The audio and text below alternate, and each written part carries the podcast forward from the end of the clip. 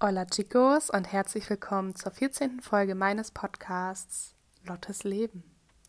Heute ist eine sehr historische Folge, denn heute ist der 16. Februar, was bedeutet, dass heute Halbzeit ist.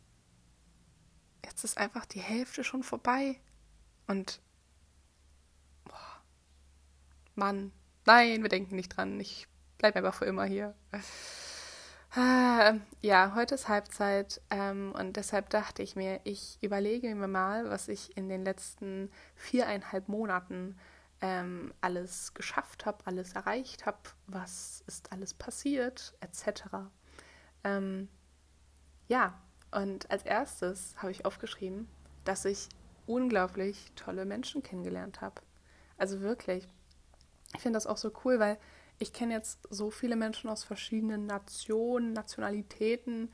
Ähm, ja, also wenn ich mir überlege, natürlich hänge ich zum größten Teil mit Deutschen rum. Also was heißt natürlich? Also ich, ich hänge zum größten Teil mit Deutschen rum, aber die kommen ja auch nochmal aus ähm, komplett unterschiedlichen Teilen Deutschlands so. Und ähm, ja, dann habe ich jetzt spanische Freunde, ich habe eine kanadische Freundin in meinem Kurs, in meinem Sprachkurs ist eine Brasilianerin, eine Litauerin, Litauerin, Lit, sagt man das so? Litauerin? Okay, egal, ihr wisst, was ich meine.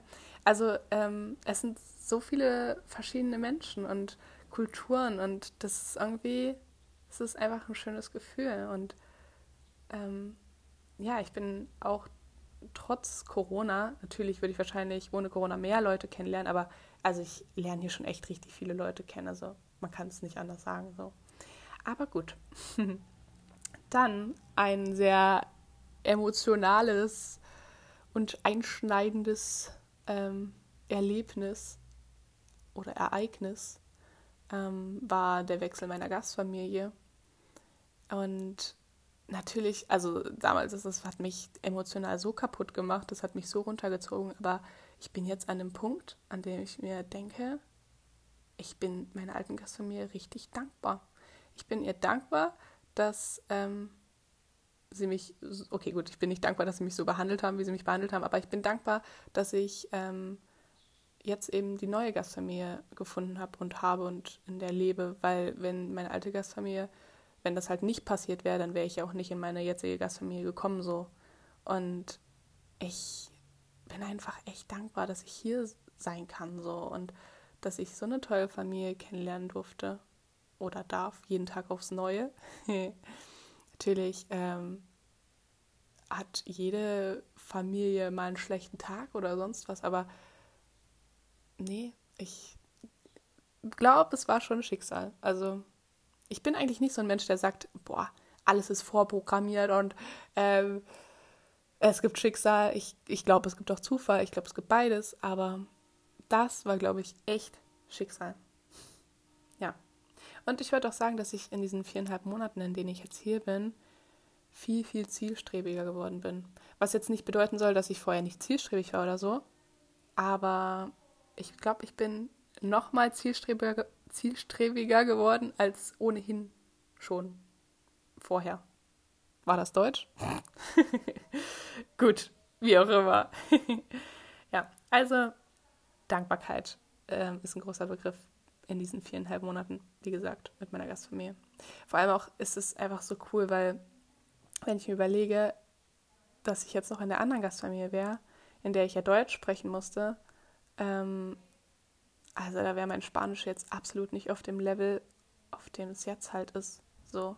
Und ich würde jetzt auch nicht sagen, dass mein Spanisch perfekt ist oder was weiß ich, gar nicht. Also, boah, ich muss echt noch viel lernen, aber wenn ich mir, also überlegt euch bitte mal vor vier Monaten, viereinhalb Monaten so, ich konnte ja gar kein Wort, ich konnte nichts sagen und jetzt kann ich mich verständigen, ich kann mich unterhalten, ich verstehe eigentlich alles und Natürlich mache ich Fehler, aber das ist so verrückt. Das ist so verrückt und ich bin so froh darüber, dass ich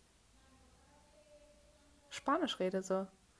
yo podría hablar en español ahora, pero si yo continúo en español, vosotros no me entendéis y no quiero que estéis enfadados conmigo, entonces yo voy a hablar alemán. ja, für die, die Spanisch reden, die haben es jetzt verstanden. Aber nein, ich weiß nicht, ich konnte jetzt einfach, ich könnte die Folge jetzt einfach auf Spanisch weiterführen. Das ist richtig krass. Wie auch immer. Ähm, wenn ich überlege, ähm, mein, also mein Spanisch wird niemals so gut sein wie mein Französisch nach meinem Französisch, nee, nach meinem Frankreich-Auslandsjahr, so.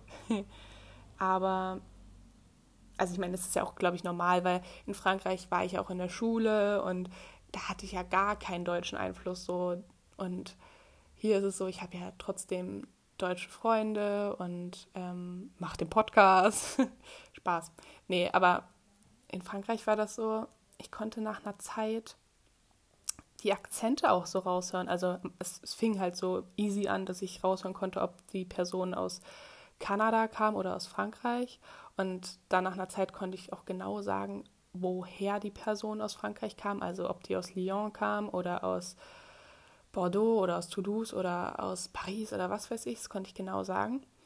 Inzwischen ist es zurückgegangen. Also ich kann, wenn ich jetzt Französisch höre, kann ich sagen, okay, die Person kommt aus dem Süden oder die Person kommt aus dem Norden so. Das höre ich auf jeden Fall raus. Aber nicht mehr so exakt die Städte und so. Und in meinem Frankreich-Auslandsjahr konnte ich, ich habe am Ende die Bibel auf Französisch gelesen, so. Also es war echt krass. So. Mein Französisch, boah, ja. Aber ähm, mir ist bewusst, dass das hier nicht so sein wird. Aber vielleicht kriege ich es hin, dass ich irgendwann raushöre, ob es europäisches Spanisch oder halt Spanisch aus ähm, Südamerika ist. So, ich glaube, das, das ist was, was ich erreichen kann. So. ja.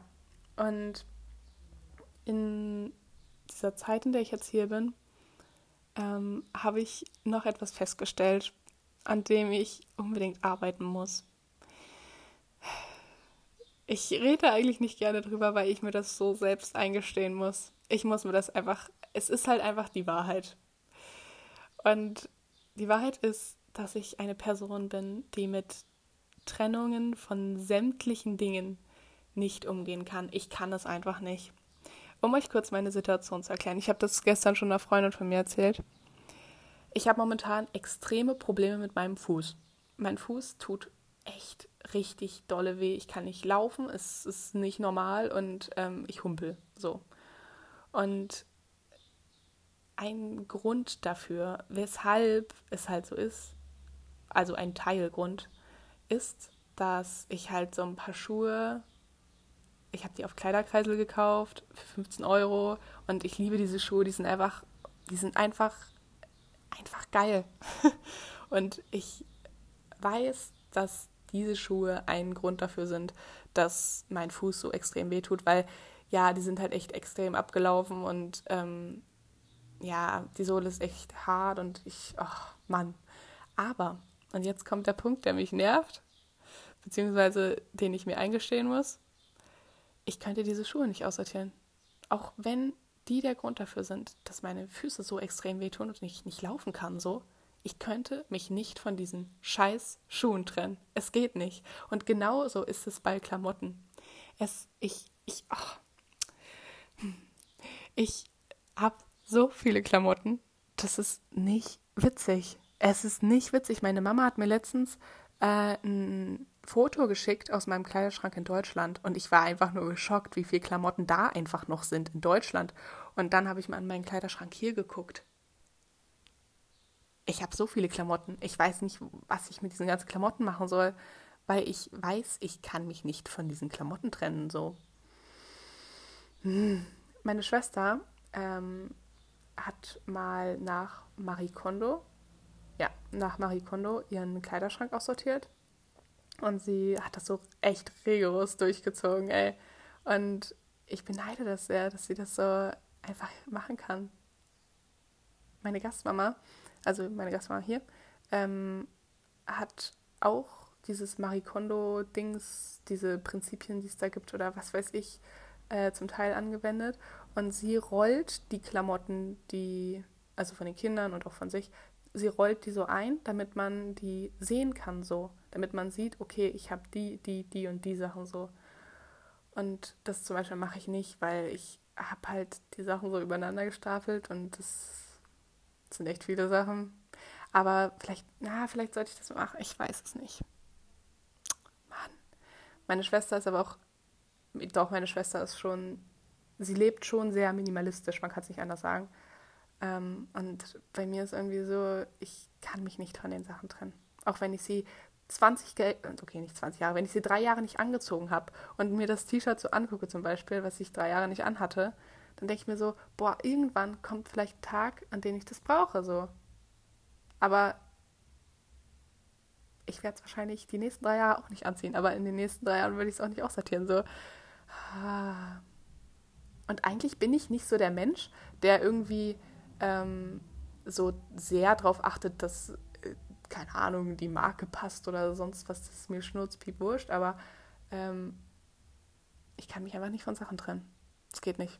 Das ist ganz schlimm. Ich habe da ein Problem mit. Also, falls irgendjemand Tipps hat, bitte her damit. Wohl, nein, nicht. Ah. Hm. Wie auch immer.